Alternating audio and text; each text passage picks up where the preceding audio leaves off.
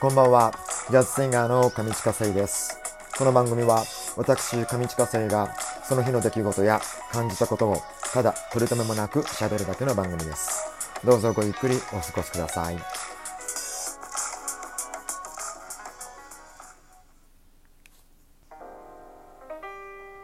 さあ、えー、7月28日の火曜日、えー、大人のほうれん草上地下生です。今日もすっきりしないお天気ですね。ねえ。あの、なんかツイッターで、えー、誰かが、えー、言っていたのをちょっと目にしたんですけども、もうこれはもう梅雨ではなく、雨季だと。とおっしゃったのを目にしまして、ちょっと納得してしまいました。そう確かにね、ここもう、もうずっとこう、温暖化が進んでると、えー、巷でも言われているので、もう亜熱帯の、こう、亜熱帯気候が日本に定着し始めてるのかな、みたいな、そんな感じがしたりとかすると、これはやっぱ雨季なのかなと思ってしまうんですけども。はい。まあでも、雨とかだと、今のところよく嫌なのが、こう、履物。靴とかを気にしないといけないのがすごく、あの、めんどくさくって、ねなんか、スニーカーとか白いやつとか、ね、ゴムの白いところとか汚れちゃうじゃないですか。そう。あで、それで、あの、ゴムの、その白いゴムの部分の、の汚れの落とし方っていうのを皆さん知ってますかね？僕はあの、靴屋さんに教えてもらって、えー、すごい、目から鱗って感じのやり方をずっとやってるんですけども、あのー、防水スプレーがあるじゃないですか。あの、防水スプレーを、あの、ティッシュに吹きつけて、で、ティッシュを防水スプレーで濡らすんですよ。で、濡れたティッシュを白いゴムのところの汚れをこう拭き取ると、綺麗に取れるんですよね。これって知ってました？皆さん。でもこれなんで、防水スプレーをティッシュで濡らして取れるのかが分かんないですよね。でも逆に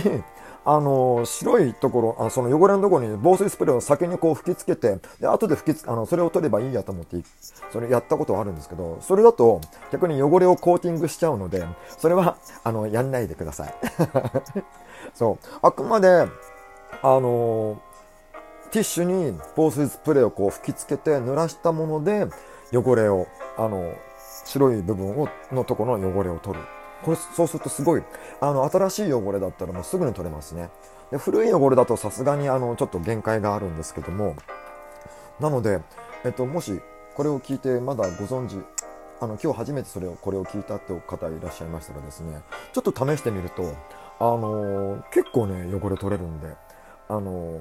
どうぞおすすめです、これは。はい。そんな感じです。ね、でもなんか今週は西日本でで来週ぐらいには梅雨明けになりそうだっていうふうに言っているんですけども早く早いところ、えー、梅雨明けて履物とかもね気にせず、えー、過ごしたいですね。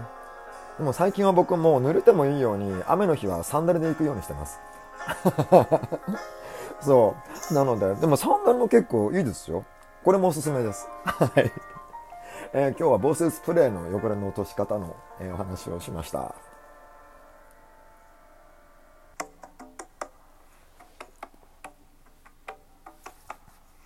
さあ、えー、この時間を使いまして、えー、僕が日頃行っておりますライブのインフォメーションを、えー、お伝えしようと思います。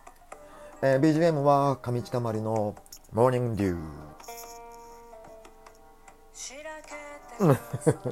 こんな感じでいかがですかね。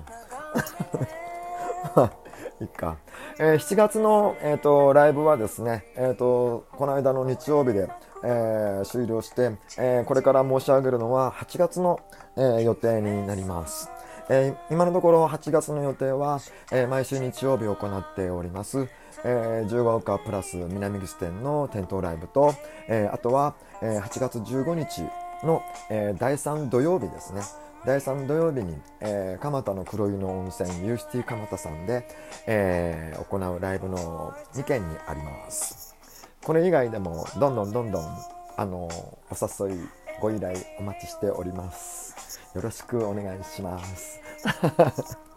そうだから晴れたらねなんかいろいろ営業とかも兼ねて路上で歌いに行きたいなと思ってるんですけどそう。どこら辺に行くのがいいかなとか思いながら。どっか歌いに来てほしいっていう場所はありますか？まあいろいろ行ってみようかなというところもあるんですけど何げ何分ねあのいろいろなんか巷の状況を見るとちょっとあのどうしようかと思ってしまうんですが何かねお仕事ください。まあいいか。えっ、ー、と自由が丘の方は、えー、時間帯が、えー、夕方になりました、えー、17時半と、え19時の2ステージですね。はい。えあと、え15日の蒲田のユーシティ蒲田さんの方は昼の部が昼の部が15時、えーと、夜の部が7時、え19時になっております。ぜひぜひいらしてください。インフォメーションでした。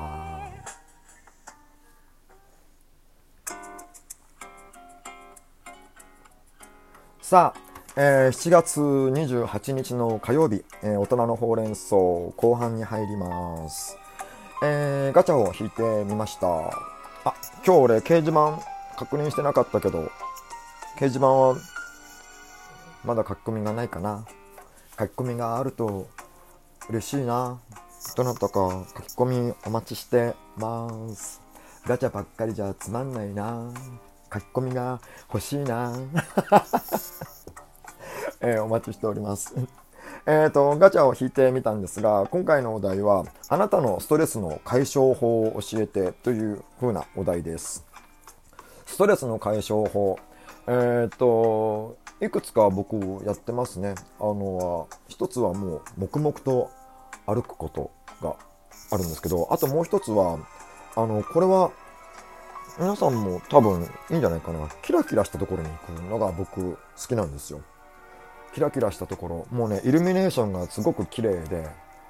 のところに、あのー、そう。だから、広い範囲が、広い範囲でイルミネーションが綺麗なところね。なんか、ポツンとイルミネーションがあるっていうのは、あまり僕は満足しないので、もう、イルミネーションに包まれるようなところに、あの、行って、でもね、ぼーっとその、明かりとかに包まれながらぼーっとするのが、僕はもうたまらなく好きなんですよ。はい。もうなんかね、幸せを感じますね、なんか。だからね、あの、クリスマスシーズンとか最高ですね。なんか、あちこち綺麗なイルミネーションとかがあるじゃないですか。そう。でもまあ、年がら年中、一年中クリスマスの雰囲気には、あの、巷はなってくれないので、なので、あのー、こう、夜景が綺麗だなというようなところを結構調べて